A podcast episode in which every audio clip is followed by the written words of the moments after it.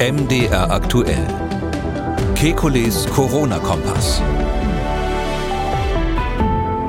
Donnerstag, der 20. Oktober 2022. Die Zahl der Ausbrüche in Kliniken und Pflegeheimen ist gestiegen. Kein Tag vergeht, ohne dass Politiker oder Verbände verschärfte Maßnahmen fordern. Ganz vorn dabei eine Ausweitung der Maskenpflicht. In den USA ist eine Forschungsgruppe aus Boston in die Diskussion geraten. Der Grund eine staatlich finanzierte Studie mit einer künstlich hergestellten Corona-Variante. Wir klären die wichtigsten Fragen dazu. Was genau haben die Forscher gemacht? Und wenn das Ganze ethisch schon zweifelhaft ist, gibt es wenigstens einen wissenschaftlichen Ertrag, der uns weiterhilft. Und wir haben heute ein Schwerpunktthema, Long-Covid. Spätestens mit der Pressekonferenz des Bundesgesundheitsministers letzte Woche hat das Thema auch die hohe Politik erreicht. Dabei stehen wir noch immer ziemlich nah am Anfang, wenn es darum geht, die Krankheit Long-Covid, ihre Symptome und ihre möglichen Ursachen zu verstehen. Wir besprechen die neuesten Studien dazu. Wir wollen Orientierung geben. Ich bin Jan Kröger, Reporter und Moderator beim Nachrichtenradio MDR aktuell. Jeden zweiten Donnerstag haben wir einen Blick auf die aktuellen Entwicklungen rund ums Coronavirus und wir beantworten Ihre Fragen. Das tun wir mit dem Virologen und Epidemiologen Professor Alexander Kekulé. Hallo, Herr Kekulé. Hallo, Herr Kröger. Herr Kekulé, wie Gewohnt in unseren Ausgaben blicken wir zunächst auf die Infektionslage. Ähm, gegenüber letzter Woche sind die Zahlen der Neuinfektionen, die ans RKI gemeldet worden sind, gesunken. Wir haben aber auch schon viel darüber gesprochen, wie schwierig es ist, diese Zahlen als alleinigen Gradmesser zu nehmen. Deswegen schaue ich heute mal auf eine andere Zahl aus dem letzten Wochenbericht des Robert Koch Instituts, nämlich die Zahl der gestiegenen Ausbrüche in Kliniken und Pflegeheimen. In den Kliniken ging das rauf von 155 auf 200 320 und in den Pflegeheimen von 301 auf 413. Das war letzte Woche auch Anlass für den Bundesgesundheitsminister, ähm, ja, verschärfte Maßnahmen zu fordern. Er hat nämlich die Bundesländer dazu aufgerufen, die Maskenpflicht in Innenräumen jetzt ja, ernsthaft in Betracht zu ziehen. Ja, was halten Sie von seinem Vorstoß? Na, das eine hat mit dem anderen nicht so viel zu tun. Natürlich als Politiker muss man Anlässe suchen, um seine Nachrichten sozusagen rüberzubringen und in die Schlagzeilen zu bringen. Also das eine erstmal die ähm, Pflegeheime, die Ausbrüche in Pflegeheimen und Krankenhäusern, das geht gar nicht, um es mal so ganz simpel zu sagen. Wir sind jetzt im Jahr drei der Pandemie letztlich und ähm, in der Vergangenheit hatten wir viele Tote dort, die vermeidbar gewesen wären. Die Politik kann jetzt nicht mehr sagen, wir wissen nicht, wie man dort ähm, Infektionen vermeidet. Wir müssen wirklich konsequent dafür sorgen, dass keine ähm, kranken Mitarbeiter dort sind. Die müssen regelmäßig mit PCR getestet werden. Ähm, es muss in bestimmten Bereichen, auch in diesen ähm, Pflegeeinrichtungen, natürlich eine Maskenpflicht dann vorhanden sein, je nachdem, wenn ein Besucher zum Beispiel reinkommt und äh, mit anderen äh, Bewohnern dort zusammen ist. Und man muss im Einzelfall wirklich konsequent den Schutz der Bewohner dort sicherstellen. Das ist dringend notwendig, weil alte Menschen einfach jetzt gerade bei Omikron unsere Hochrisikogruppe sind. Da habe ich kein Verständnis mehr äh, dafür, wenn da in Deutschland nicht genug dafür gemacht wird. Das ist ja ähm, so an der Grenze zwischen grob fahrlässig und vorsätzlich, wenn man jetzt immer noch solche Ausbrüche hat. Ähm, das ist aber unabhängig von der Frage der Maskenpflicht, der allgemeinen Maskenpflicht in Innenräumen. Da ist, glaube ich, bekannt, ähm, dass ich natürlich für diese Maskenpflicht in dieser Saison weiterhin bin. Es kann auch sein, dass diese äh, Masken uns noch eine ganze Weile begleiten werden, ähm, äh, anlässlich des äh, Corona-Problems. Ähm, ich finde es richtig, dass der Bundesgesundheitsminister das fordert. Das hätte mir sogar besser gefallen, wenn wir von, von Anfang an quasi gesagt hätten, damit es nicht so ein Hin und Her rein in die Kartoffeln, raus aus den Kartoffeln ist, dass man von Anfang an gesagt hätte, in diesem Herbst gibt es eine Maskenpflicht in öffentlichen Innenräumen, im öffentlichen Nahverkehr oder beziehungsweise in öffentlichen Verkehrsmitteln und bestimmten ähm, Geschäften Geschäften, wo man sagen kann, das ist täglicher Bedarf, das sind typischerweise kleine Läden, wo eben Risikopersonen rein müssen. Warum ist das sinnvoll? Ähm, aus dem Grund, dass wir andere, diese Risikogruppen, die wir bei Omikron immer noch haben, schützen müssen. Es ist keine echte antiepidemische Maßnahme, wie man das früher hatte. Diese Hoffnung, dass man dadurch, dass alle Masken aufhaben, sozusagen die Inzidenz drücken könnte, das kann man jetzt im Moment in der Omikron-Phase vergessen. Omikron ist dafür zu ansteckend und äh, die Welle ist auch zu stark und der, der Anteil der Bevölkerung, die sozusagen außerhalb dieser öffentlichen Bereiche, die man da vielleicht abdecken könnte mit der Maskenpflicht, sich natürlich treffen und ständig intensiv das Virus weitergeben, der ist hoch.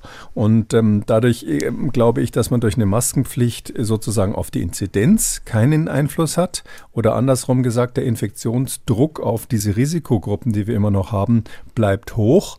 Und das heißt, wir machen, brauchen Masken, um diese Menschen in bestimmten Situationen, wo sie einfach hin müssen. Ich sage immer, der ältere Mensch, der einkaufen gehen muss und im, im Fleischer im Winter an einem im gedrängten Geschäft steht oder ähnliches oder eben im Bus sitzt, ähm, da müssen wir diese Menschen schützen und dafür brauchen wir die Maskenpflicht.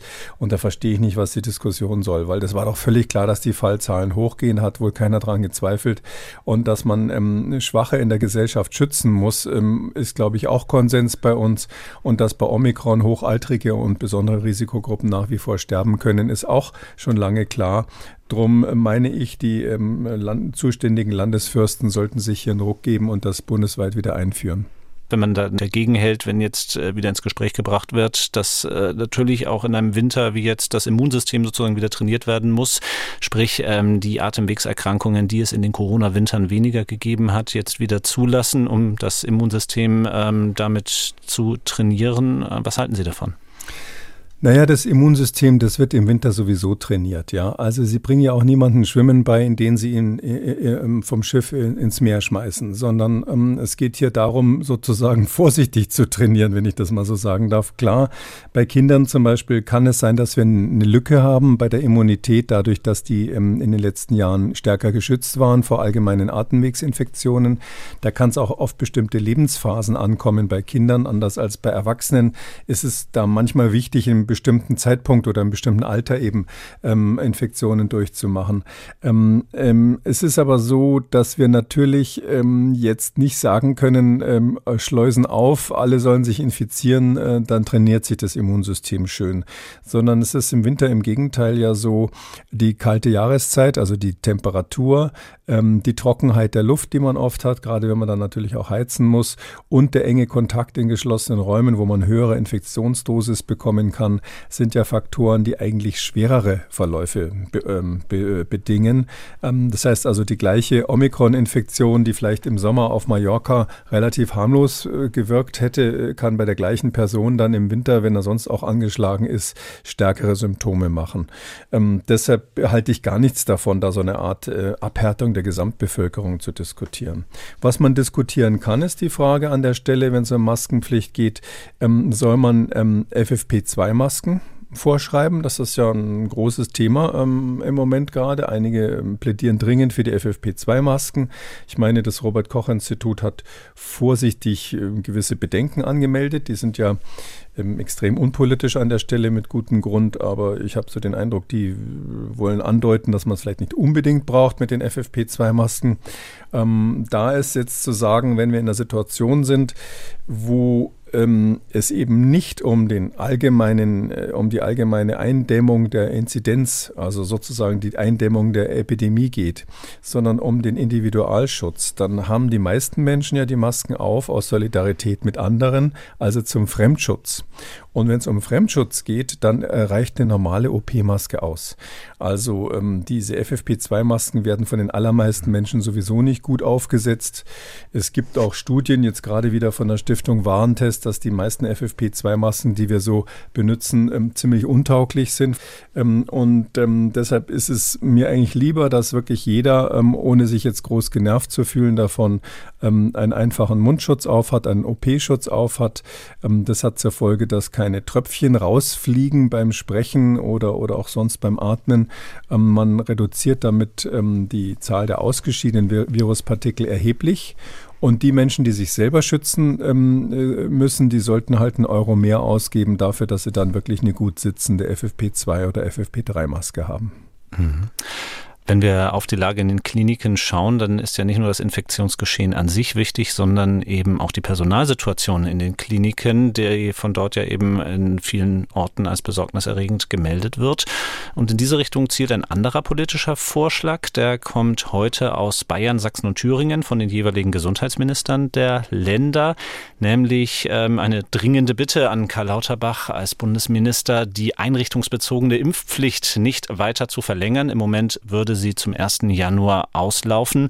Ließe sich aber natürlich noch ändern. Ähm, das Argument, ich fasse mal Petra Köpping zusammen, die hat es geschrieben, die sächsische Gesundheitsministerin, unter dem Einfluss der Delta-Variante mit hohen Erkrankungs- und Todeszahlen sowie schweren Verläufen und einer enormen Auslastung der Behandlungskapazitäten sei es damals richtig gewesen, die einrichtungsbezogene Impfpflicht zu beschließen. Inzwischen hätten sich die Voraussetzungen allerdings geändert durch die beherrschenden Omikron-Varianten. Ja, gehen Sie damit bei den drei Bundesländern?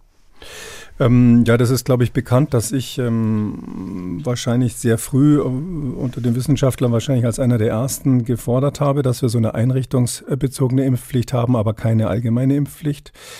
Ähm, und zwar genau im Hinblick auf die Delta-Variante.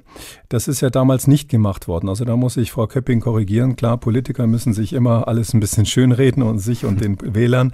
Aber das ist ja genau nicht gemacht worden, sondern man hat eben erst lange, lange gezögert. Ähm, dann ging die Frage, ging es lange um die Frage, ob man die allgemeine Impfpflicht macht. Ähm, aber es ist so, dass ähm, dann eben man das reduziert hat auf die einrichtungsbezogene Impfpflicht. Ehrlich gesagt, zu einem Zeitpunkt, als es dann wirklich beschlossen war, als ja Omikron längst Fakt war. Also und zu dem Zeitpunkt hatte ich auch öffentlich erklärt, dass ich da aufgrund der geänderten Situation das nicht mehr für gut heißen kann. Und man muss halt einfach manchmal, wenn eine neue Variante da ist, auch Dinge nochmal überdenken. Und äh, ich halte von Anfang an, also von Anfang dieser Omikron-Welle, ähm, sprich seit äh, Februar etwa, nichts mehr von der einrichtungsbezogenen Impfpflicht.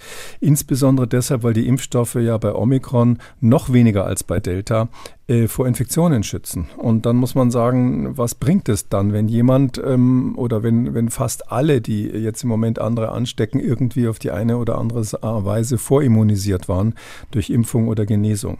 Das heißt, man kann hier weder auf Genesung noch auf Impfung trauen, äh, vertrauen im Sinne des Infektionsschutzes, sondern man muss die konventionellen Maßnahmen machen, wie ich es eingangs kurz nochmal erwähnt habe, hatte. Und wir, wir kennen die ja alle. Also das ist ja, inzwischen ist das Register ja bekannt. Das heißt überhaupt überhaupt nicht, dass man die ähm, älteren Menschen jetzt einsperrt und wieder hinter Plexiglasscheiben verwahrt, sondern es gibt ähm, eben durch Masken, durch Testung, durch Abstand halten gibt es äh, konventionelle Methoden, ähm, nicht pharmakologische Methoden, wie das dann so schön heißt, ähm, um hier die Infektionen zu vermeiden. Und der einzige Bereich, wo man das nach wie vor eben meines Erachtens konsequent durchziehen muss, sind Krankenhäuser und ähm, Pflegeheime und Altenheime. Ähm, natürlich haben die das Personalproblem, ja, und nicht nur, weil die Leute sich nicht impfen lassen wollen und vielleicht deshalb weggehen, äh, sondern weil ganz viele einfach krank sind. Die haben ja nicht nur Corona, die haben alle möglichen Infektionskrankheiten jetzt im Herbst. Und ähm, dort ist es leider, sage ich mal, richtig und konsequent zu sagen, ähm, ich habe hier Symptome, ich bleibe zu Hause. Und zwar so lange, bis die Symptome wirklich weg sind. Und wenn es Covid war, dann muss ich eben mich hinterher noch freitesten. Das kann, da kann man in diesen Einrichtungen nicht drauf verzichten. Ich meine sogar, man muss PCR-Tests verwenden statt der Schnelltests, weil die Schnelltests einen erheblichen Teil übersehen. Und es ist auch wirklich brandgefährlich, nach fünf Tagen schon frei zu testen, weil viele da noch positiv und Virusausscheider sind ähm, für solche Einrichtungen. Ja, das ist natürlich ein Unterschied, ob ich einen privaten Test mache, weil ich irgendwelche Angehörigen besuche oder ob ich professionell im Krankenhaus arbeite und mit Schwerstkranken ähm, auf der Leukämie-Transplantationsstation arbeite oder ähnliches. Da kann man sich keine halben Sachen erlauben und darum bin ich da wirklich für die PCR-Tests und für, für Konsequenz. Heißt natürlich für die Krankenhäuser, das ist klar, das ist eine echt schwierige Situation. Wir hatten solche Situationen in den letzten Jahren immer mal wieder, auch wegen der Grippe. Und die müssen dann eben vom Management her dafür sorgen, sie haben ja viele Patienten, die nicht wegen Corona, sondern mit Corona im Krankenhaus sind, die einfach isoliert werden müssen, ähm, obwohl sie eigentlich, eigentlich sich nur den Fuß gebrochen haben oder ähnliches. Und all diese Menschen können natürlich ohne weiteres von einem Mitarbeiter behandelt werden, der ähm, vor einiger Zeit positiv getestet wurde oder der noch in Quarantäne ist oder ähnliches. Ähm, da muss man eben dann, ähm, sage ich mal, kreativ sein an der Stelle, um die Patienten, die man auf gar keinen Fall infizieren darf, besser zu schützen. Wir schauen jetzt auf äh, Neuigkeiten aus der Wissenschaft, denn da ließ sich einiges zusammentragen, das wir nun in unserer heutigen Folge ausführlich besprechen wollen. Als Anfang gehen wir an die Ostküste der USA nach Boston, denn äh, gerade dort gibt es Diskussionen über eine Studie, die an der Boston University gemacht wurde. Und wenn man da einfach nur die einleitenden Sätze dazu hört oder liest, dann lässt das natürlich auch den Laien aufhorchen, denn die Forscher in Boston haben eine künstliche Form des Coronavirus in einem Labor hergestellt. Ähm, denken viele natürlich an die Debatte um den Ursprung des Coronavirus ähm, und äh, haben äh, berechtigte Sorgen und auch Fragen, wie das Ganze ethisch zu rechtfertigen ist. Fangen wir mal an überhaupt, was haben die Forscher in Boston genau gemacht? Na, die Forscher an der Boston University haben eigentlich ähm, die Killer-Variante hergestellt, von der Herr Lauterbach ein paar Mal gesprochen hat. Ich glaube, er hört es jetzt nicht mehr so gerne, dass man ihn da zitiert, aber damals hat er ja ziemlich genau gesagt, ähm, davor müssen wir Angst haben und da hat er im Prinzip recht. Ähm, wir müssten Angst haben, falls so eine Variante käme, die eine Mischung ähm, aus der Gefährlichkeit von Delta wäre und ähm, der Ansteckungsfähigkeit und der Fähigkeit des Immunsystems ähm, auszutricksen von Omikron. Also wenn man diese zwei schlechten oder drei schlechten Eigenschaften zusammenbaut in eine neue Variante, ähm, dann ähm, wäre das gefährlich. Ich habe ihm ja mehrmals widersprochen, weil ich der Meinung bin, dass das extrem unwahrscheinlich ist, dass sowas auf natürlichem Weg passiert. Ich habe es auch oft erklärt, aber im, auf unnatürlichem Wege, sozusagen absichtlich von Menschenhand, kann man so ein Monster natürlich fabrizieren. Und das haben Wissenschaftler der Universität in Boston gemacht. Die haben letztlich Folgendes gemacht. Die haben das Spike-Protein, also diesen Stachel, der da außen dran ist an den Viren, der den Coronaviren ja auch letztlich ihren Namen gegeben hat, den haben die aus dem Omikron genommen und ähm, eingebaut in eine ganz frühe Variante, nicht Delta, sondern die, ähm, die Variante, die ursprünglich in Norditalien sich durchgesetzt hat. Mhm. Die also, wenn man so will, der, der Prototyp der Pandemie ist. B1 heißt die in der, in der Systematik. Und ähm, klar ist, dass die damalige Variante wesentlich ähm, gefährlichere Infektionen gemacht hat. Und wir haben auch äh, inzwischen viele Zellkulturtests oder auch Labortests, wo wir feststellen können, dass Omikron oder nochmal beweisen können, dass Omikron deutlich weniger gefährlich ist als die früheren Varianten, sozusagen von der Wuhan-Variante ähm, über ähm, die norditalienische, ähm, die dann die Pandemie letztlich ausgelöst hat, bis hin zu Delta, was der letzte, letzte Kandidat oder die letzte Variant of Concern war, bevor Omikron kam. Äh, und ähm, diese, diese Tests, mit denen man das machen kann, sind also typischerweise Zellkulturexperimente, wo man also Zellen, menschliche Zellen meistens kultiviert in so einer Petrischale und infiziert. Und da kann man eben sehen, wie schnell sich die Viren da verteilen, wie schnell die sich vermehren, wie, wie stark sie die Zellen abtöten in solchen Kulturschälchen. Oder auch Tierexperimente mit Mäusen. Da gibt es so eine Standardmäuselinie, die ist genetisch verändert worden, damit sie besonders empfindlich ist für SARS-CoV-2. Und wenn man die mit dem ursprünglichen Virustypen infiziert, dann fallen die tot um. Also da sind die Mäuse fast zu 100 Prozent oder eigentlich zu 100 Prozent tot nach kurzer Zeit, kriegen schwerste Erkrankungen und sind tot. Und ähm, bei Omikron ist es eben so, dass äh, diese Mäuse ähm, praktisch keine Symptome haben. Und das, diese Systeme haben die genommen, um jetzt ihre neue ähm, Variante, also diese Rekombinante, wie wir sagen, also eine Rekombination aus dem ursprünglichen Typ und dem Omikron, um das auszuprobieren, was da passiert, wie gefährlich ist die. Mhm. Und was ist dabei herausgekommen? Ja, das ist wenig überraschend aus virologischer Sicht. Jetzt hätte ich fast gesagt, was meinen Sie, was rauskommen würde, kann man fast an die Hörer fragen. Also wer diesen Podcast eine Weile verfolgt hat, äh, der weiß, was da natürlich rauskommen muss. Ähm, es ist so, dass in dem Moment, wo man dieses S-Protein in ein Basisvirus einbaut, das gefährlicher ist, dann passiert das, was auch Herr Lauterbach, der ist ja gar kein Virologe, völlig richtig natürlich an die Wand gemalt hat als Teufel. Äh, dann hat der Nachkomme wesentlich äh, gefährlichere Eigenschaften als der vorherige äh, Typ. Oder anders gesagt, diese Mischung, ja, also diese Rekombinante, wie wir sagen, die Mischung, die heißt dann Omikron mit dem, mit dem, also diese, das alte Virus mit dem Omikron-S-Protein, die haben das gemeinerweise OMI-S genannt. Ich denke dann immer, die ganzen Omis, die S mit Nachname haben, müssten sich mal beschweren. Also dieses OMI-S, diese Monstervariante, die hat natürlich die Eigenschaften, die Eigenschaften dieser ähnlich sind wie die von dem ursprünglichen, ich sage jetzt mal Wildtyp ähm, von des, des SARS-CoV-2-Virus. Also nochmal so zum Beispiel, wenn man sich ähm, die, äh, diese Vermehrung in der Zellkultur anschaut, dann ist es so, dass Omikron nur halb so schnell sich vermehrt, ungefähr wie der Wildtyp. Also das vermehrt sich einfach langsamer in der Zellkultur.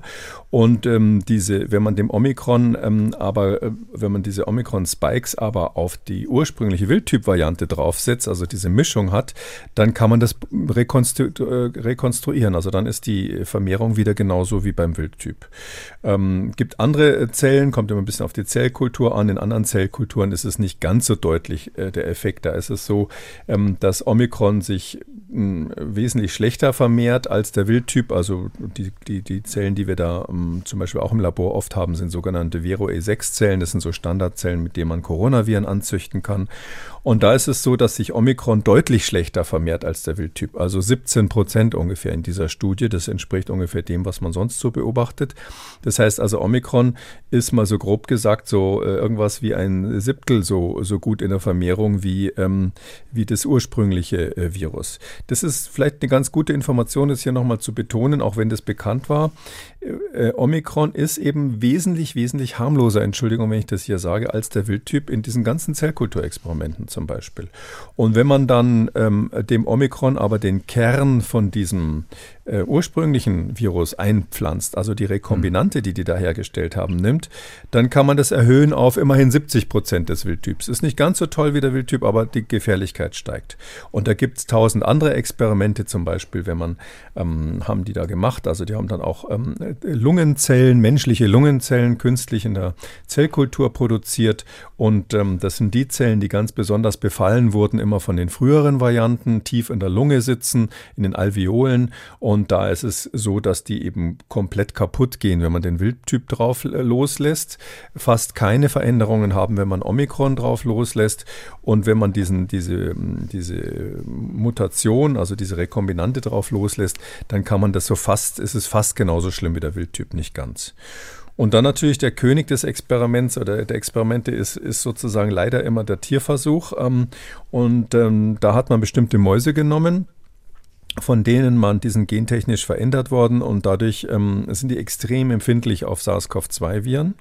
Und ähm, da ist es so, wenn, hatte ich vorhin schon erwähnt, wenn der Wildtyp infiziert wird, dann sind die zu 100 Prozent tot. Also die kriegen also mhm. Gewichtsverlust, atmen nicht mehr richtig, äh, sehen irgendwie, äh, haben schruppiges Fell. Ähm, äh, zum Teil haben sie das ganz interessant, ähm, in diesem Experiment auch neurologische Ausfallerscheinungen, weil bei diesen bestimmten Mäusen, das ist bei Menschen wohl nicht so, SARS-CoV-2 sogar neurologische äh, Symptome macht, also das Zentralnervensystem, das Gehirn befällt. Dadurch werden die so lethargisch, die Mäuse reagieren nicht mehr richtig. Ähm, äh, manchmal haben sie Verhaltensänderungen oder krümmen sich so komisch, als hätten sie Schmerzen. Ähm, das ist also äh, der, der, typische Effekt bei dieser Infektion mit dem Wildtyp. Ähm, verlieren ganz massiv an Körpergewicht und sterben zu 100 Prozent. Mit Omikron sieht man bei denen nichts und mit der, ähm, mit der Kombination, die da hergestellt wurde, also ich sage jetzt mal sozusagen die, in dem Fall die Killer-Variante, die man äh, gebastelt hat, dann ist es eben so, dass man nicht ganz die Letalität wie beim Wildtyp kriegt, aber ungefähr 80 Prozent, also 80 Prozent Letalität im Gegensatz zu 100 Prozent. Das heißt also, das ist wesentlich gefährlicher und auch diese neurologische Symptomatik taucht plötzlich wieder auf. Das heißt also, hier spricht alles dafür, und das ist das, sage ich mal, schon irgendwie interessante Bestätigung eines Phänomens, was wir sowieso genauso eigentlich vermutet haben. Ich kenne keinen Virologen, der das anders gesehen hat vorher. Dass man also ähm, die Gefährlichkeit der früheren Varianten, das liegt nicht an dem Spike-Protein, sondern das liegt an etwas, was in dem Virus selber drinnen ist und was ähm, äh, sozusagen unabhängig davon eine Evolution mitgemacht hat. Und bei Omikron, das ist ja irgendwie aus dem Nichts gekommen, diese neue Variante, da ist dieser Kern des Virus eben anders und deshalb ist es harmloser.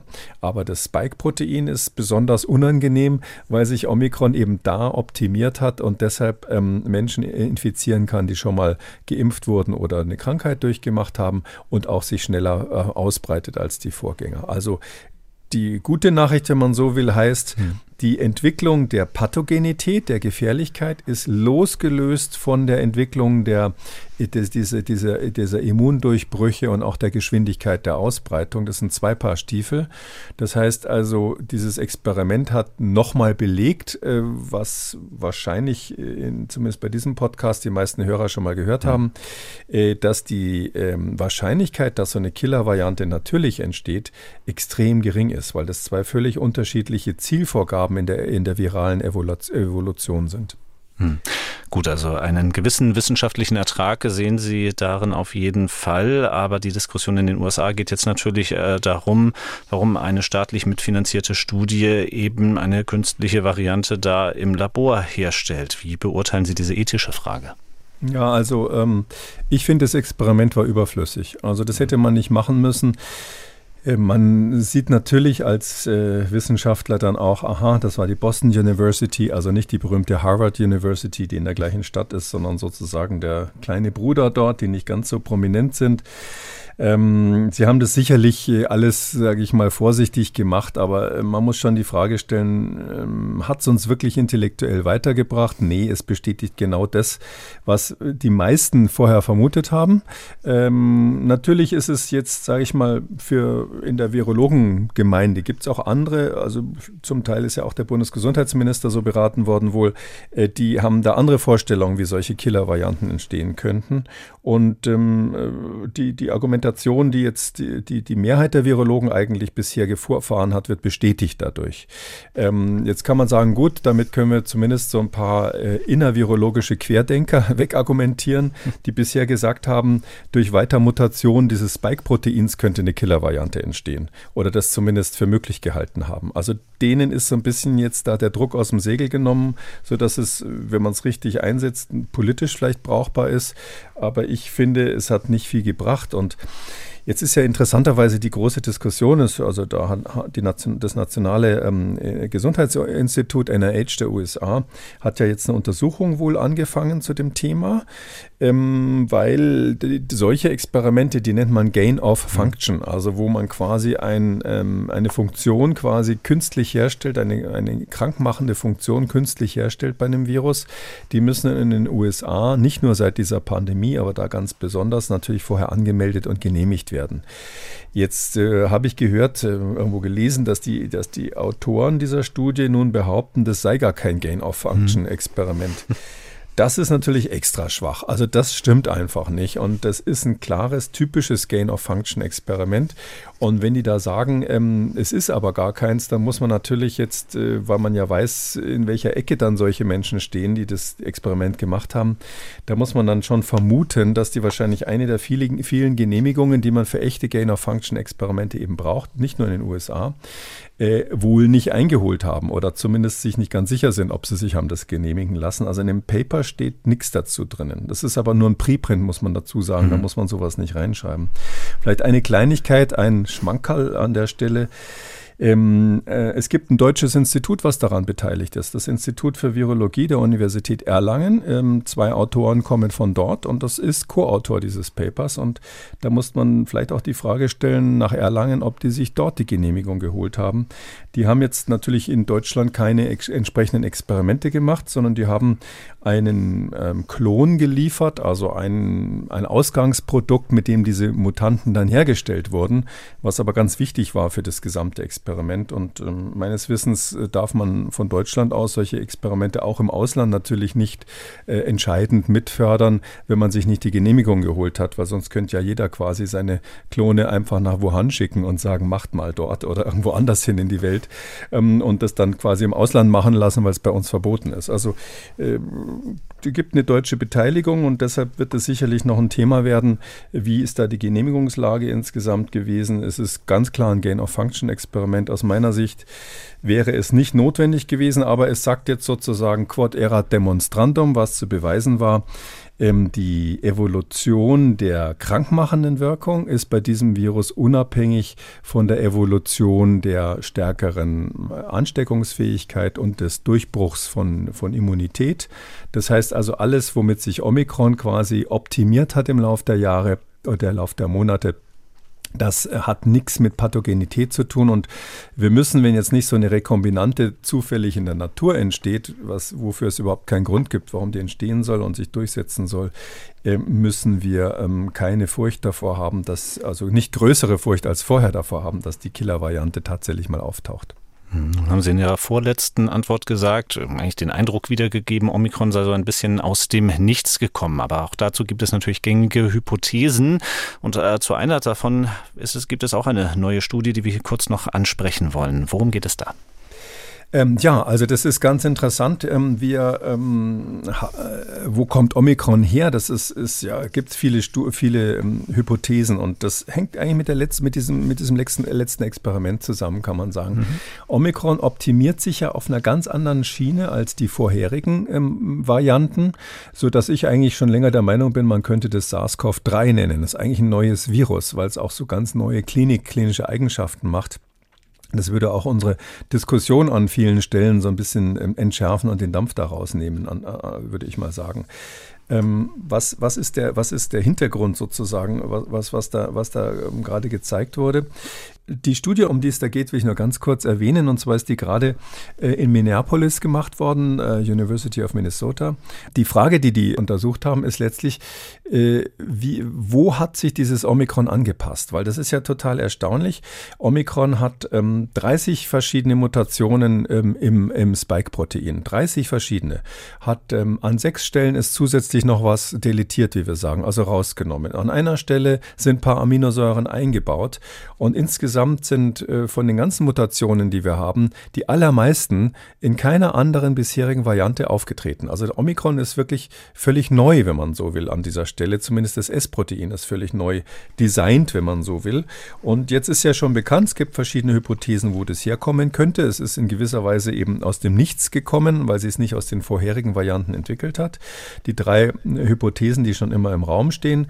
Nummer eins ist, ähm, was viele meiner Kollegen favorisieren, passieren, ähm, dass ein immunologisch geschwächter Mensch ähm, sehr lange dieses ein, Virus in sich hatte, sodass sich das verändern konnte. Und dabei ist dann Omikron entstanden, weil der einfach das Virus nicht bekämpfen konnte und dann hat es Gelegenheit gehabt, sich in einem Menschen zu optimieren. Also ein immunsupprimierter ähm, Mensch. Ich, ist nicht meine Lieblingshypothese, aber ich berichte die, weil, weil viele meiner ähm, äh, sehr, sehr geschätzten Kollegen das als wichtigste Hypothese sehen. Ähm, Hypothese Nummer zwei, die hatte ich auch in diesem Podcast schon mal erklärt vor langer Zeit, wäre, dass irgendwo eine Population von Menschen existiert hat, die völlig unbemerkt dieses Virus, wenn ich mal so sagen darf, ausgebrütet hat. Irgendein Dorf in Asien oder sowas, wo man keine Tests gemacht hat, wo die Leute einfach das Virus untereinander über lange Zeit weitergegeben haben äh, relativ abgeschottet von der Umwelt und dann ist dann eben Omikron entstanden und irgendwann ähm, rübergesprungen auf den Rest der Menschheit. Und Nummer drei ist, ähm, statt in einem Dorf irgendwo, könnte das natürlich auch in einem Tier passiert sein. Also es könnte sein, das Virus kommt ja ursprünglich aus dem Tierreich, ist dann einmal auf den Menschen übergesprungen, wir nennen das Spillover, so wie über, Überschwappen bei Flüssigkeit. Und ähm, dieses Spillover zu den Menschen ist ja einmal wohl in Wuhan passiert oder in der Region Wuhan.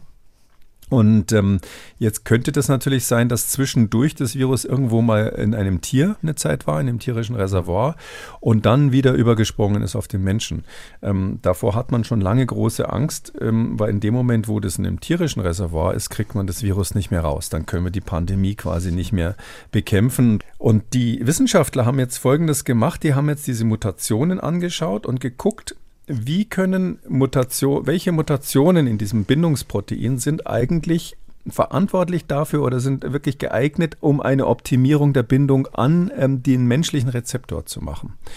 Und da haben sie diese vier angeschaut und festgestellt, Moment mal, nur einer von diesen vieren ist tatsächlich wirklich geeignet, um bei dem Menschen einen Vorteil für das Virus zu machen. Die anderen drei sind ähm, nicht für den Menschen optimiert, sondern Achtung für die Maus. Da ist es so, dass tatsächlich, wenn man sich den entsprechenden ACE2-Rezeptor bei der Maus anschaut, der sieht ein bisschen anders aus als der vom Menschen natürlich, dann sieht man, wow, das passt ja hier wieder, wieder wie die Faust aufs Auge sozusagen. Also diese, durch diese Veränderungen, die das Omikron da an diesen vier entscheidenden Stellen gemacht hat, alle vier optimieren das Virus für die Maus und eine davon hat zusätzlich einen gewissen Vorteil auch für den Menschen. Aber äh, das heißt also, eigentlich muss man sagen, Omikron hat sich, wenn man das jetzt äh, als Basis nimmt, diese aktuelle Arbeit, Omikron hat sich an die Maus angepasst und ist auf diesem Weg irgendwie auch plötzlich geeignet gewesen, bei Menscheninfektionen hervorzurufen. Ähm, falls das sich bewahrheitet, bei so Forschungsergebnissen muss man immer ein bisschen aufpassen. Der eine findet dies raus, der andere jenes. Am Schluss baut sich das Mosaik irgendwie zusammen. Hm.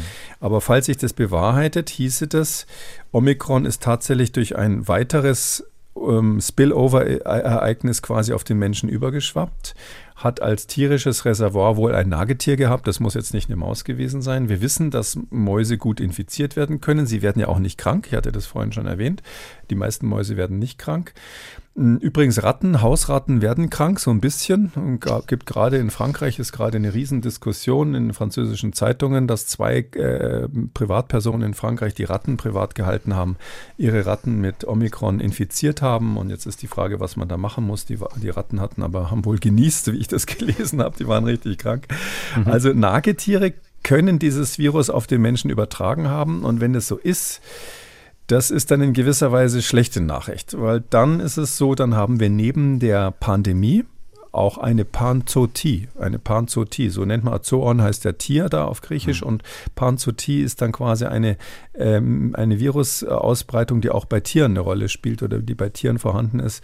Und wenn irgendwo im Wald die Nagetiere infiziert sind und dann ähm, alle Jahre wieder eine neue Variante ausbrüten und auf den Menschen überspringen lassen, dann ist es natürlich so, dass wir das erstens nicht unter Kontrolle kriegen und zweitens immer wieder mit neuen Varianten rechnen müssen. Wir kommen nun zu dem, was ich als Schwerpunkt unserer heutigen Folge angekündigt habe, nämlich das äh, große Thema Long Covid. Ein aktueller Anlass ist die Pressekonferenz letzte Woche in Berlin gewesen. Karl Lauterbach hatte dazu eingeladen die Publizistin, Autorin Margarete Stokowski, selber Long Covid erkrankt und äh, die schilderte dort folgendermaßen ja, ihren Umgang und ihr Leiden an dieser Krankheit. Für mich ist heute der 264. Tag ab Symptombeginn. Ich habe Long-Covid bekommen in Form von täglichen krassen Kopfschmerzen, Fatigue, Herzrasen, Schwindel, Kribbeln in verschiedenen Körperteilen, Konzentrationsstörungen, Wortfindungsstörungen und diese ganzen anderen als Brain Fog bekannten Phänomene ähm, und eine starke Belastungsintoleranz. Und das bedeutet, dass sämtliche Symptome sich bei Belastung verschlimmern und Belastung kann halt auch sowas sein wie, man geht zum Supermarkt, man duscht, man telefoniert. Also es können sehr banale Sachen sein. Und dieses Verschlimmern heißt, ähm, dass man dann mehrere Stunden oder mehrere Tage es einem sehr schlecht geht. Äh, als ich zum ersten Mal einen solchen Crash hatte, dachte ich, ich habe einen Herzinfarkt. Also so zur Einschätzung, wie sich das anfühlt. So beschreibt also Margarete Stukowski ja die Symptomatik ihrer Erkrankung. Ähm, für Sie alles typische Symptome oder war da auch für Sie was Neues dabei? Ähm, nein, das ist typisch. Das ist ein eher schwerer Verlauf von Long-Covid. Ähm, die meisten, die so registriert werden und in der Statistik dabei sind, haben irgendwie ein Symptom. Also es reicht ja schon mhm. rein nach der WHO-Definition, nach der Definition der Weltgesundheitsorganisation. Wenn man ein typisches ähm, Symptom länger als zwei Monate hat, dann ist man schon als Long-Covid-Patient ähm, registriert. In diesem Fall ist es so, sie hat ja mehrere Symptome, die sind, ich habe solche Schilderungen leider oft gehört und ähm, mhm. Es ist so, dass die Prognose nicht so schlecht ist. Also wenn man dann ein Jahr später drauf schaut, ist es in der Regel so, dass es doch deutliche Besserungen gibt. Aber wir haben eben keine spezifische Therapie. Und vielleicht muss man eins noch dazu sagen, wer das jetzt gehört hat und wer immer von Long-Covid liest. Alle Daten, die wir von Long-Covid haben, bis auf ganz wenige Ausnahmen von aktuellen Studien, sind bezogen auf Infektionen mit den früheren Typen, mhm. die natürlich äh, viel häufiger Long-Covid machen und gefährlichere Erkrankungen machen. Äh, wenn Sie das direkt ansprechen, ähm, gibt es da Unterscheidungen, die man jetzt auch wissenschaftlich eben valide treffen kann zwischen Omikron und den früheren Varianten? Ja, das deutet sich äh, an aller Orten an, dass man da quasi das Buch zumachen muss bei den früheren Varianten bezüglich der wissenschaftlichen Beurteilung, klinischen Beurteilung und nochmal komplett neu schreiben muss äh, bezüglich ähm, Omikron. Ähm, das heißt natürlich nicht, dass es deshalb kein volksgesundheitliches Problem bleibt, weil diese Menschen leben ja alle und hm, haben diese Erkrankung nach wie vor, die sich also früher infiziert haben. Aber bei Omikron ist es, ist die Situation ganz deutlich anders. Die, die beste Statistik, die es dazu gibt, ist jetzt gerade rausgekommen diese Woche am Montag ähm, von aus Kanada, Statistics Canada, zusammen mit der Nationalen Gesundheitsbehörde dort.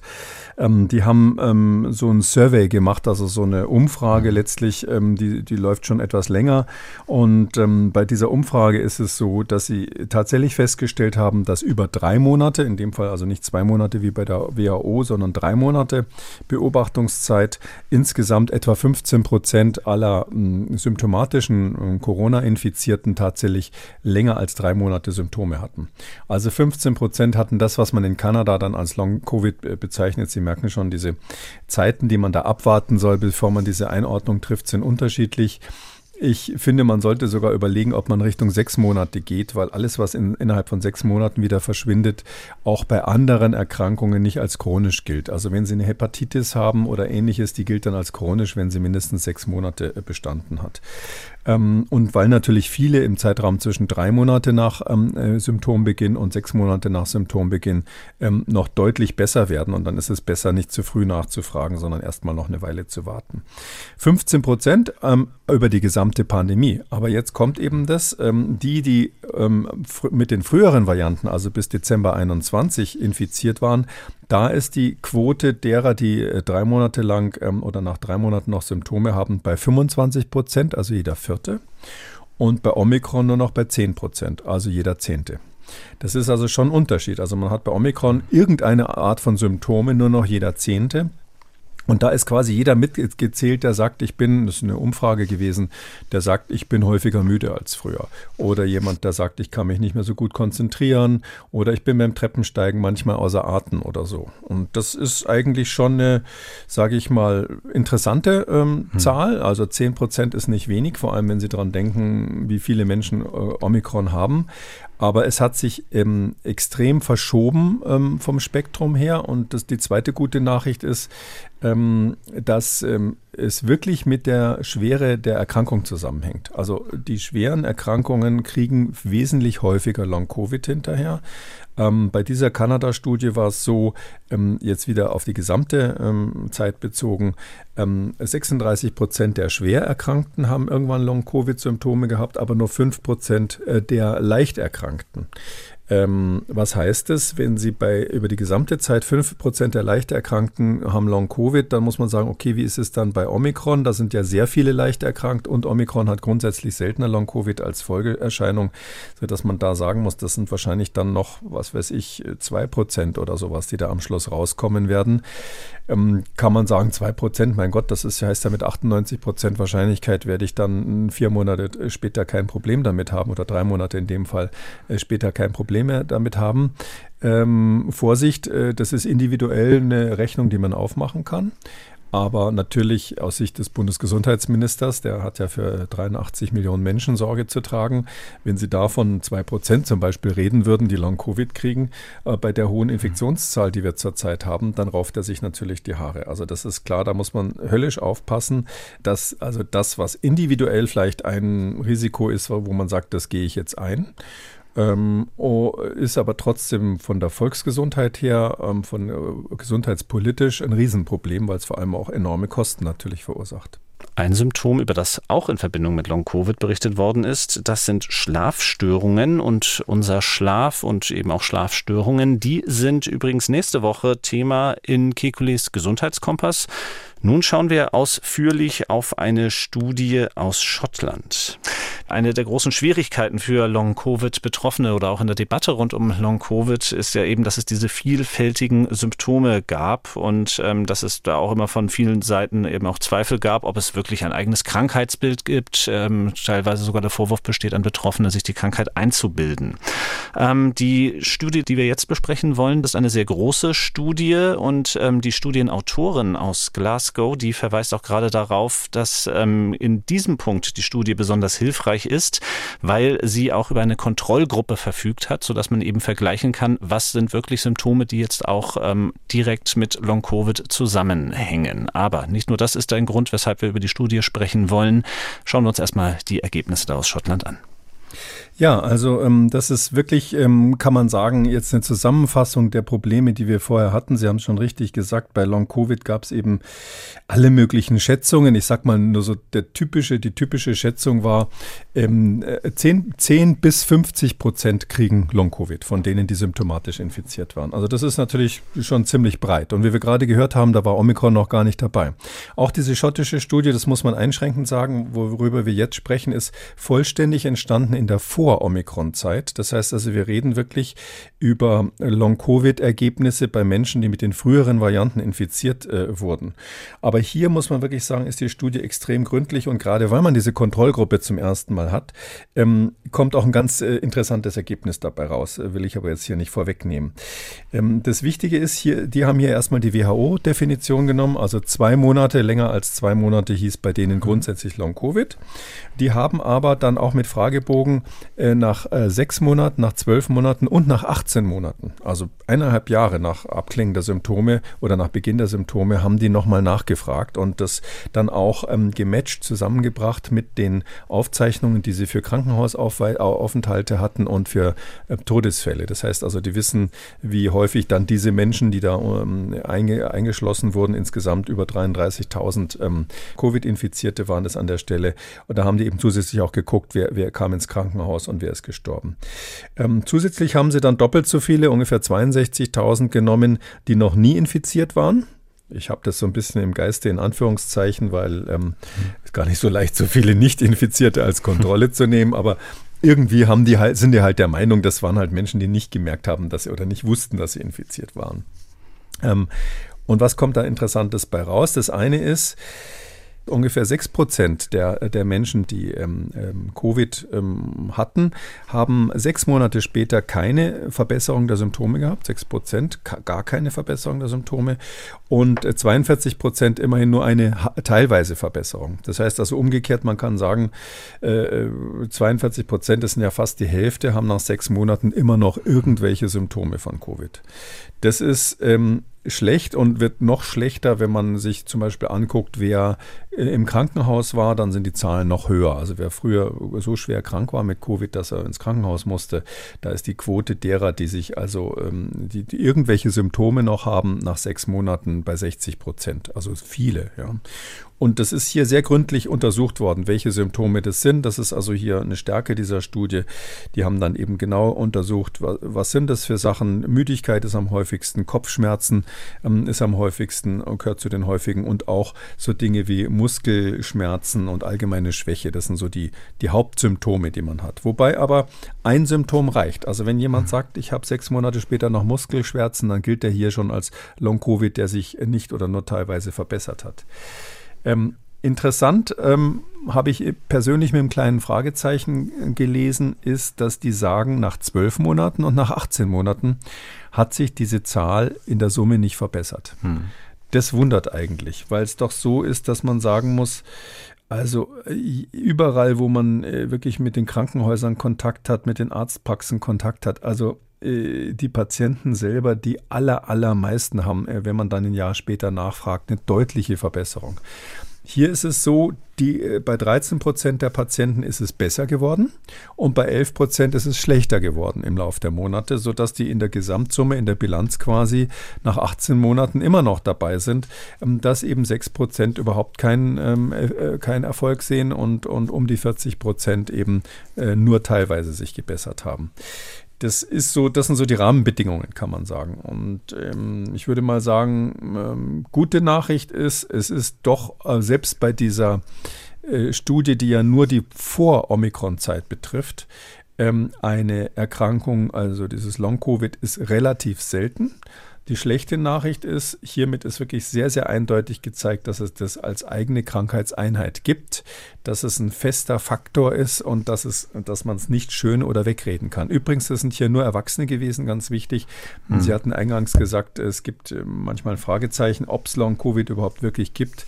Äh, heutzutage ist es so, dass dieses Fragezeichen nur bei Kindern noch besteht. Bleiben wir noch ein bisschen bei der Studie aus Schottland und einer weiteren Aussage von Margarete Stokowski letzte Woche in der Pressekonferenz.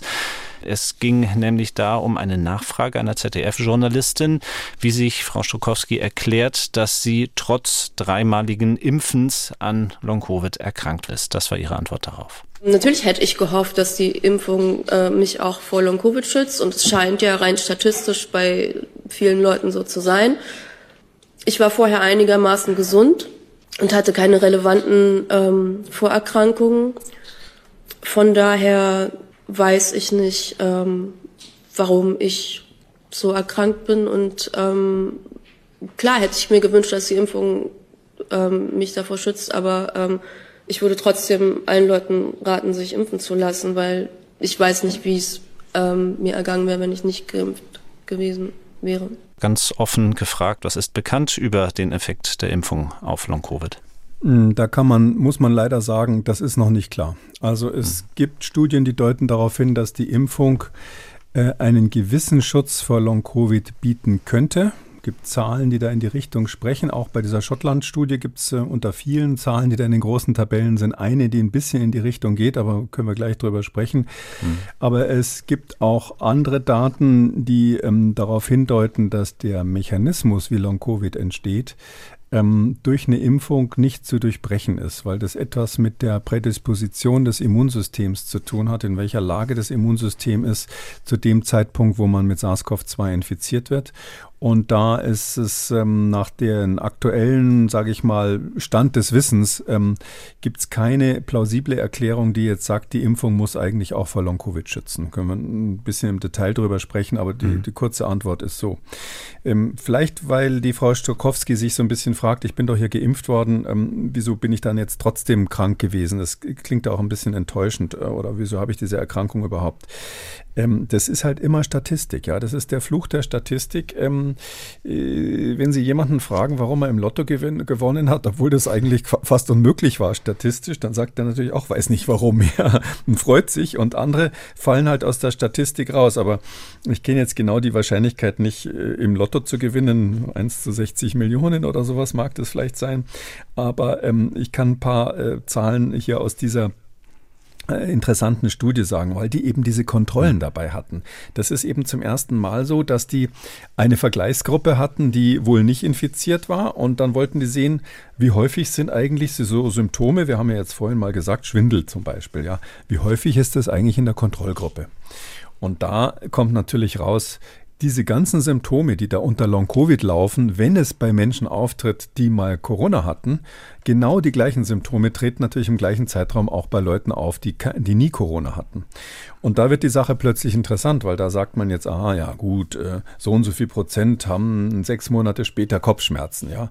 Ähm, äh, und die, die aber nie Corona hatten, da hatten natürlich auch ganz viele Leute Kopfschmerzen sechs Monate später. Und da kommt jetzt Folgendes raus, das Risiko, was sozusagen durch die Corona-Infektion für diese Symptome dann besteht, das ist gar nicht mal so krass. Ich sag mal zum Beispiel, die, das Risiko ähm, sechs äh, oder auch 18 Monate später, das ist ja in der Studie kein Unterschied gewesen. Ich sag mal, einer der Gründe, warum man jetzt ein bisschen auch die, die Ergebnisse mit Vorsicht anschauen kann, weil das ja kaum sein kann. Also Husten zum Beispiel. Da wird das Risiko durch eine durchgemachte Corona-Infektion um 50 Prozent erhöht. Also der Risikofaktor ist 1,5. Also man hat ein 50 Prozent erhöhtes Risiko gegenüber Menschen, die kein Corona hatten, ähm, nach sechs Monaten oder nach einem Jahr oder so mal Husten, äh, immer noch Husten zu haben. Also da sieht man 50 Prozent Risiko ist eigentlich nicht so krass, ja. Also das ist jetzt kein so ein riesen äh, Risikofaktor. Atemlosigkeit, da ist es schon deutlicher, da ist das Risiko dreifach erhöht. Dann muss man natürlich immer sagen, die Leute wissen ja, dass sie Corona hatten. Es ist also keine blinde Studie. Man führt es dann möglicherweise auf diese Erkrankung zurück. Und ähm, da ist natürlich die Wahrscheinlichkeit, dass man dann sagt, oh, mir geht es immer noch schlecht, höher als bei jemandem, der nie krank war. Ähm, aber vielleicht ein anderer Risikofaktor, so gastrointestinale Beschwerden, also Magen-Darm-Beschwerden, gelten ja auch dann als Long-Covid. Wenn einer zum Beispiel sich häufiger mal ergibt oder übergibt oder ähnliches, das, da wird dann auch ein Check gemacht, aha, der hat Long-Covid. Da ist der Risikofaktor, also die, die, das relative Risiko 1,05. Das heißt, er hat 5% mehr Risiko als der Durchschnitt, äh, als der Nicht-Infizierte, irgendwie nach 18 Monaten noch gastrointestinale Beschwerden zu haben ist sozusagen null. Ja. Ähm, das heißt, daran sieht man diese, äh, das relative Risiko der Menschen, die Corona durchgemacht haben, im Vergleich zu denen, die es nicht durchgemacht haben, für solche Beschwerden ein Jahr später ist jetzt gar nicht mal so dramatisch höher. Also es ist statistisch signifikant, muss man sagen. Es ist nicht irgendwie äh, nur, nur sozusagen Hokuspokus, Zahlen Hokuspokus, sondern es ist ganz klar ein erhöhtes Risiko. Aber wenn ich jetzt ähm, im Gegensatz zum Gesundheitsminister nicht 83 Millionen habe vor mir, die ich schützen muss, sondern wenn ich ähm, mein eigenes Leben habe und sage, okay, ähm, die Wahrscheinlichkeit, dass ich die und die Symptome kriege, die sind halt dann um 50 Prozent oder 100 Prozent doppelt so hoch erhöht. Und ähm, es ist aber so, dass das Ganze eine Studie war, die gemacht wurde mit früheren Varianten, die viel gefährlicher waren. Ähm, und wir wissen, dass es äh, jetzt höchstwahrscheinlich bei dem Omikron des Long-Covid mindestens um einen Faktor 10 seltener ist. Dann kann ich natürlich per Daumenpeilung sagen, naja, so richtig Angst haben, dass das jetzt ein riesen Lebensdrama wäre, muss ich davor nicht. Ähm, und dann komme ich jetzt zu dem Thema Impfung. Mhm will man natürlich jetzt wissen, schützt einen die Impfung? Ähm, ja, die Sch Impfung haben sie als relatives Risiko, das kann man eben auch, wenn man solche Kontrollen hat, ganz toll dann rausrechnen. Da haben sie, mm, das haben sie rausgerechnet. Und wir hatten ja gerade zum Beispiel gesagt, naja, die, das, das Risiko, atemlos zu sein, ist dann ein Jahr später ähm, dreifach erhöht, ähm, dreimal so hoch ähm, der Risiko, das Risikominimierung ähm, ähm, durch die Impfung für irgendwelche Symptome, also die Gesamtheit aller Symptome, ist 8%. Also der Risikofaktor ist 0,92, also kleiner als 1, heißt, hat eine Schutzwirkung und ähm, 8% Schutz. Also die Impfung schützt nach dieser Studie hier, nach den früheren Varianten, also nicht Omikron, vor, vor, irgendwelchen, also alles zusammengenommen, irgendwelchen ähm, Symptomen, die man ein Jahr später oder so noch hat, 8 Prozent. Das ist hm. echt lausig, ja. Also was das, es ist statistisch signifikant, aber nur 8 Prozent. Das muss man mal in folgendes Verhältnis ähm, äh, nehmen. Wenn Sie bei dieser Studie männlich waren, im Gegensatz zu weiblich, dann hatten Sie 30 Prozent Schutz. Also Oh, komischerweise, also sonst, ähm, ja doch, das ist ja logisch. Ja, die Frauen haben häufiger Long-Covid. Also ähm, Männer haben 30 Prozent Schutz allein schon dafür als Bonus, dass es Männer sind, statistisch gesehen, weil Frauen häufiger Long-Covid haben. Und im Vergleich dazu 8 Prozent ist der Schutz durch die Impfung. Oder ähm, ähm, soziale Verhältnisse. Also wenn Sie in besonders äh, geschützten sozialen Verhältnissen leben, also hoher Lebensstandard und so weiter, dann ist Ihr Schutz 60 Prozent. 60 Prozent seltener haben sie äh, Long-Covid im Vergleich zu den Kontrollen, obwohl sie Corona hatten, nur weil sie unter besseren sozialen Verhältnissen leben. Und jetzt merkt man, äh, was ähm, sozusagen diese ähm, Statistik eigentlich sagt. Also für die Menschen, die jetzt unter hervorragenden sozialen, gesicherten Bedingungen leben, die also immer zum Arzt gehen, wenn sie krank sind, die jetzt keine materielle Not haben, die jetzt nicht irgendwie draußen auf der Straße schlafen müssen und, und, und, dann haben sie schon mal von vornherein einen Schutz eben von 60 Prozent gegenüber der Durchschnittsbevölkerung ähm, gegenüber Long-Covid. Und da bringt ihnen die Impfung, wenn sie so wollen, im Verhältnis nur 8 Prozent. Ähm, und das ist eben der Fluch der Statistik. Es gibt ganz viele Faktoren, die eine Rolle spielen. Mhm. Und ähm, die individuelle Mischung weiß man vorher nicht. Und insgesamt ja, es deutet darauf hin, dass zumindest diese Studie deutet darauf hin, dass die Impfung ein bisschen was bringt. Aber ob sich das am Ende des Tages hält und ob das vor allem dann bei Omikron überhaupt noch ein nachweisbarer Effekt sein wird, wenn der hier schon so an der Grenze war, das ist alles mit Fragezeichen.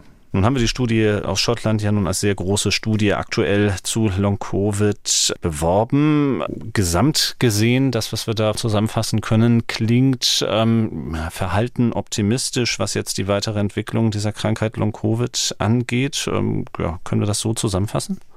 Ja, es gibt eben Sonne und Schatten. Es ist mhm. klar, dass die Krankheit besteht. Es ist klar, dass es, äh, dass die Symptome wirklich ein erhöhtes Risiko sind. Allgemein gesprochen, dass man ein erhöhtes Risiko hat. Vielleicht noch eine Zahl zum Schluss, die ich dann doch ganz optimistisch finde, oder zwei, zwei Informationen, die drinnen waren. Erstens ist es so, was ist denn mit den Leuten, die, wie, wie ist denn das Risiko, ich hatte es eingangs erwähnt, ins Krankenhaus zu müssen ähm, um, oder, ähm, oder auf die Intensivstation oder zu sterben?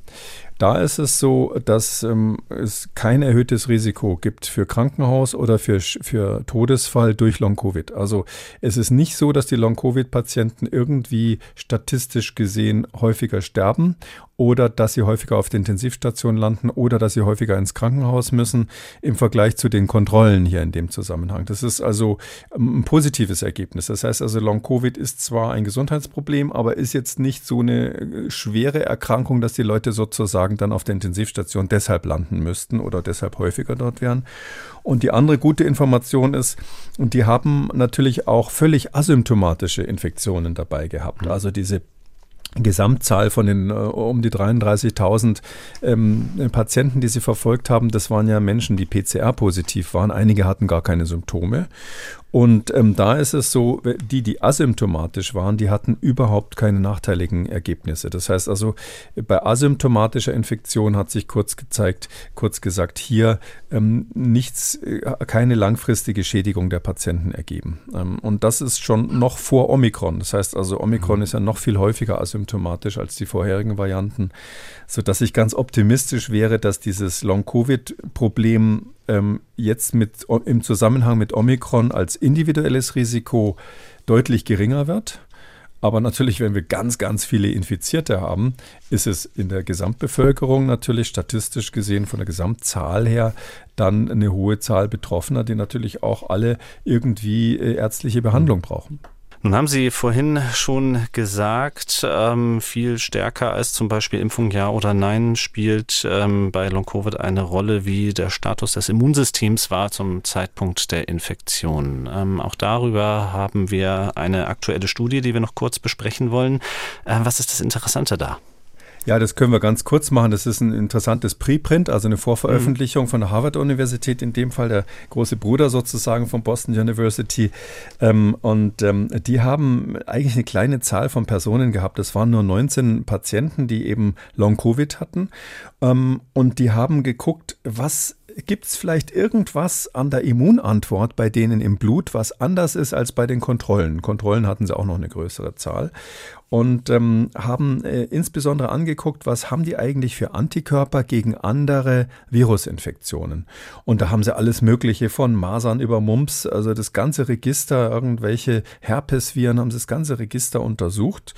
Und bei einem Virus sind sie fündig geworden und haben festgestellt, jawohl, es gibt eine Auffälligkeit von, ein, von Antikörpern gegen ein ganz bestimmtes Virus bei diesen Menschen, die Long-Covid entwickelt haben, im Gegensatz zu den Kontrollen, die kein Long-Covid bekommen haben. Und das ist überraschenderweise, mehr oder minder überraschenderweise, ein Virus namens OC43. OC43 ist eins von den vier bekannten Coronaviren, die schon vor SARS-CoV-2 zirkuliert haben äh, und eben immer mal wieder ganz normale, übliche Erkältungen gemacht haben. Und zwar haben sie da Folgendes festgestellt. Ähm, es gibt ähm, diese Menschen, die Long-Covid entwickelt haben, die haben ähm, wesentlich häufiger als der Durchschnitt oder als die Kontrollen Antikörper gehabt, die besonders gut quasi abgerichtet waren auf dieses frühere Coronavirus, auf dieses allgemeine Erkältungsvirus. Die ähm, haben sozusagen besser dorthin gebunden an dieses alte Virus. Die haben, die waren reifer. Man kann immunologisch feststellen, ob die Antikörperantwort schon gereift ist. Die waren sozusagen voll trainiert, sich gegen dieses alte Coronavirus gut zu wehren. Und wohl aus diesem Grund haben sie gegen das neue, gegen SARS-CoV-2 eben äh, zu wenig Antikörper gebildet, zu schwach bindende Antikörper gebildet. Und wir wissen ja, dass bei Long-Covid, das ist ja so die Theorie oder eine der Theorien, die im Raum steht, dieses, dieses S-Protein von dem Virus wohl nicht so schnell eliminiert wird, länger im Körper ist und es dadurch zu einem äh, länger anhaltenden Entzündungsprozess kommt, weil eben ähm, de, das Immunsystem dieses Virus nicht so schnell abgeräumt hat, wie bei anderen, die kein Long-Covid entwickeln. Und ein Grund, warum das sozusagen diese Schwäche gibt oder diese, das, warum das Immunsystem ausgerechnet auf dem Auge blind ist, wo es darum ginge, SARS-CoV-2 mal zu eliminieren, ähm, ist eben, dass es ein früheres, möglicherweise ein früheres Virus gab, was so ähnlich ausgesehen hat wie OC43, wie also so ein normales Coronavirus, gegen das das äh, Immunsystem sich schon äh, quasi eintrainiert hat und deshalb jetzt äh, gegen ein so ähnliches Virus nicht mehr so richtig gut reagiert. Ähm, Sie wissen natürlich, das nennt man Original Antigenic Sin, also die erste Antigensünde oder auch immunologische Prägung. Und das ist eine der großen Sorgen, die man ja auch im Zusammenhang immer mit der Impfung hatte, dass man gesagt hat, ah, wenn jetzt diese Impfung so eine Prägung macht und man dann gegen das Falsche geprägt hat, wird dann das Immunsystem später, wenn neue Varianten kommen, überhaupt noch die Plastizität haben, sich ähm, dagegen dann gut zu wehren? Oder wird es dazu kommen, dass es quasi dann verharrt auf diesen ähm, alten Antworten, die es sozusagen schon immer gefunden hat und, und dadurch schlechter sich wehren gegen neue Varianten? Warum ist das deshalb interessant? Jetzt denkt natürlich jeder, äh, außer den Virologen, die vielleicht zuhören, na klar, da haben sich ein paar Leute vorher mit OC43 infiziert. Aber das ist eben nicht der Fall, weil OC43 ist extrem selten. OC43 ist zwar einer von den vier ähm, zirkulierenden ähm, Coronaviren, eines von den vier zirkulierenden Coronaviren, ähm, die es im Prinzip gibt, aber das ist viel zu selten, als dass es diese äh, Häufigkeit von Long-Covid erklären könnte. Auch bei den Probanden, die hier in Boston untersucht wurden, kann das nicht die Ursache sein. Äh, rein statistisch gesehen können die sich nicht alle mit OC43 infiziert haben. Das heißt, was ist hier passiert? Hier sind hier ist zwar ein ähm, gegen OC43 passendes, ähm, ähm, äh, eine passende Prägung passiert des Immunsystems, die, die wahrscheinlich äh, mitverantwortlich dafür ist, dass diese Patienten Long-Covid entwickelt haben. Aber derjenige, der die Prägung verursacht hat, war nicht OC43 selbst, sondern irgendwas ähnliches. Und da kann man natürlich jetzt spekulieren, vielleicht ein anderes ähm, Coronavirus, eher unwahrscheinlich, weil die wurden natürlich auch mitgetestet, die anderen drei, die es noch gibt. Oder, und das muss man eben leider sagen, es kann natürlich auch sein, dass es irgendwie mit einer Impfung zusammenhängt. Muss jetzt nicht Corona-Impfung sein, irgendein Faktor, der dazu geführt hat, dass hier eine immunologische Prägung ähm, bei diesen Menschen, die Long-Covid entwickelt haben, mitverantwortlich dafür sein könnte, dass ähm, die Antwort gegen dieses SARS-CoV-2-Virus und gegen das S-Protein von dem SARS-CoV-2-Virus so schlecht gelaufen ist, sodass das nicht schnell genug eliminiert wurde, sondern die Entzündung weiter schwelt. Also daher ist das eine Studie, die, ähm, sage ich mal, ein, so eine Art ähm, Achtungssignal setzt. Also es ist keine echte Warnung, aber es ist ein Signal. Wir müssen wirklich aufpassen, dass wir bei der immunologischen Prägung ähm, keinen Fehler machen. Ähm, und man muss das mit berücksichtigen. Und das ist äh, ein deutlicher Hin Fingerzeig, das kann man vielleicht sagen, in die Richtung, ähm, dass ähm, hier der Zustand, in dem das Immunsystem war, zu dem Zeitpunkt, wo man die SARS-CoV-2-Infektion bekommen hat, und ob das Immunsystem gerade diese Flexibilität hatte, sich an dieses neue Virus anzupassen, das spielt wohl eine wichtige Rolle. Zumindest ist das das Ergebnis dieser Studie, die bis jetzt eben nur ein Preprint ist. Kann sein, dass die Gutachter das eine oder andere da noch rausstreichen, aber es ist eine sehr renommierte Arbeitsgruppe gewesen. Ähm, man kann, sage ich mal, 80-20 dem Ergebnis schon vertrauen. Zum Abschluss unserer heutigen Sendung schauen wir noch auf die Behandlungsmöglichkeiten von Long-Covid, angeregt durch die Frage unserer Hörerin Sandra Burschitz. Sie schreibt, ich habe seit meiner Corona-Infektion im Juli 2022 immer noch starke Symptome. Was halten Sie bei der Behandlung von Long-Covid von experimentellen Maßnahmen wie Blutwäsche oder dem Medikament BC007? Geldmacherei oder hilfreich? Ja, grundsätzlich verstehe ich das natürlich, dass jeder, der irgendwie chronische Probleme hat, irgendwie verzweifelt ähm, nach Strohhalmen sucht, um irgendwie therapeutisch ähm, was, was zu machen oder was zu versuchen. Ich möchte da allgemein davor warnen, experimentelle Medikamente auszuprobieren oder Therapien auszuprobieren, außerhalb klinischer Studien. Wenn natürlich jetzt eine Universitätsklinik Teilnehmer sucht, dann ist das ähm, gut da mitzumachen und dann wird man am Ende so einer Studie feststellen, ähm, ähm, ob es wirkt oder nicht. Die werden dann auch eine Aufklärung machen, wo man typischerweise auch unterschreiben muss, dass man verstanden hat, dass es keine Daten gibt, die wirklich zeigen, dass das wirksam ist. Ähm, ganz andere Situation, wenn man sozusagen im Eigenbetrieb sagt, ich gehe jetzt irgendwo hin und lasse mir eine Blutwäsche machen oder ähnliches oder nehme dieses, versuche dieses BC 007 zu bekommen. Also äh, das BC007 ist ein Medikament, was bestimmte Antikörper wegfängt, die für andere in, bei anderen ähm, Erkrankungen möglicherweise eine Rolle spielen, in dem Sinn, ähm, dass man auch da therapeutische Erfolge hat. Ob das bei SARS-CoV-2 und chronischen Covid-19 oder andersrum gesagt Long-Covid wirklich wirkt oder nicht, ist völlig in den Sternen. Also das ist jetzt noch in der Untersuchung. Die, die Firma will damit natürlich Geld verdienen. Die hoffen, dass es so ist. Das ist ganz oft so. Aber wir haben schon so oft gesehen, dass ähm, Dinge, die in der Phase 2, wo das jetzt gerade ist, in der klinischen Prüfung sind, natürlich dann irgendwann durchfallen und nie in die Phase 3 kommen oder dann in der Phase 3, wo dann mehr Patienten, äh, mehr Probanden dabei sind, ähm, man feststellen muss, dass es nicht gut genug wirkt und so weiter. Also ich würde davor warnen, so etwas, was quasi noch noch in der Pipeline ist, wie die Pharmaleute sagen, jetzt irgendwie aufzutreiben und zu verwenden. Ähm, also lieber nicht machen und abwarten. Das, das ist nicht sinnvoll, zumal das ein Medikament ist, was auch eine relativ spezifische Wirkung hat. Das fängt eben bestimmte Antikörper weg ähm, und es ist nicht klar, ob das dann äh, nicht möglicherweise auch Nebenwirkungen hat, wenn man sowas macht.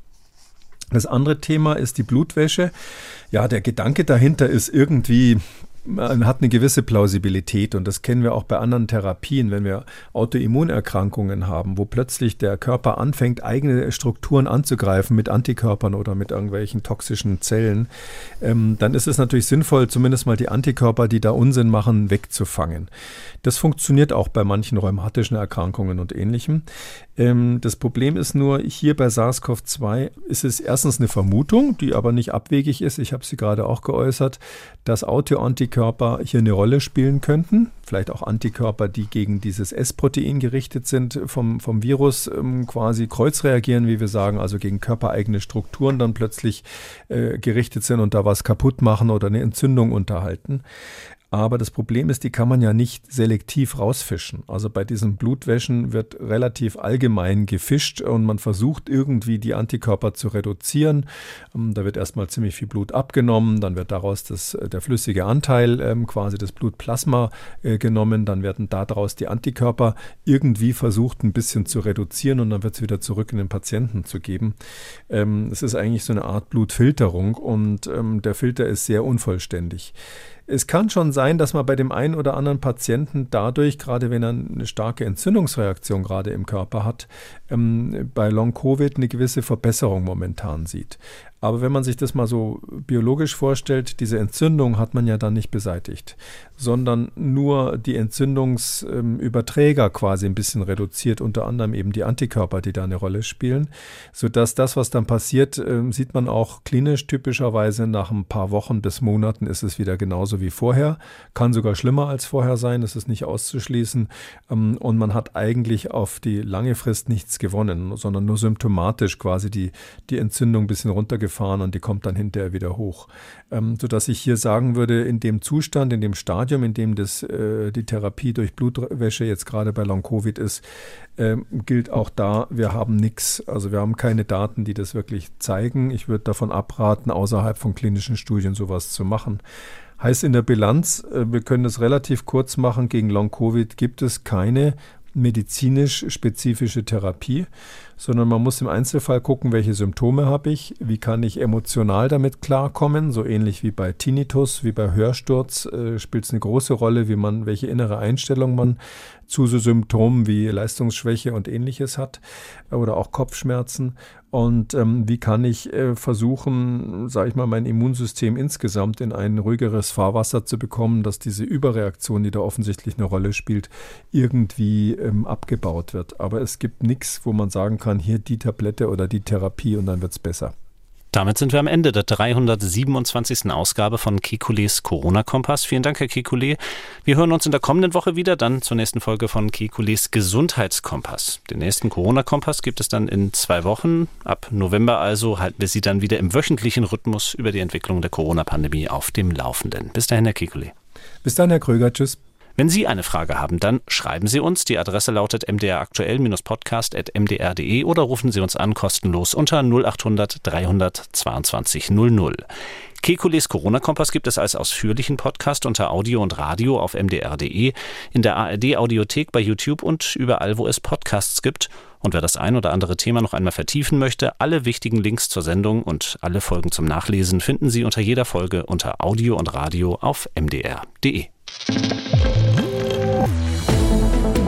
MDR aktuell. Kekules Corona-Kompass.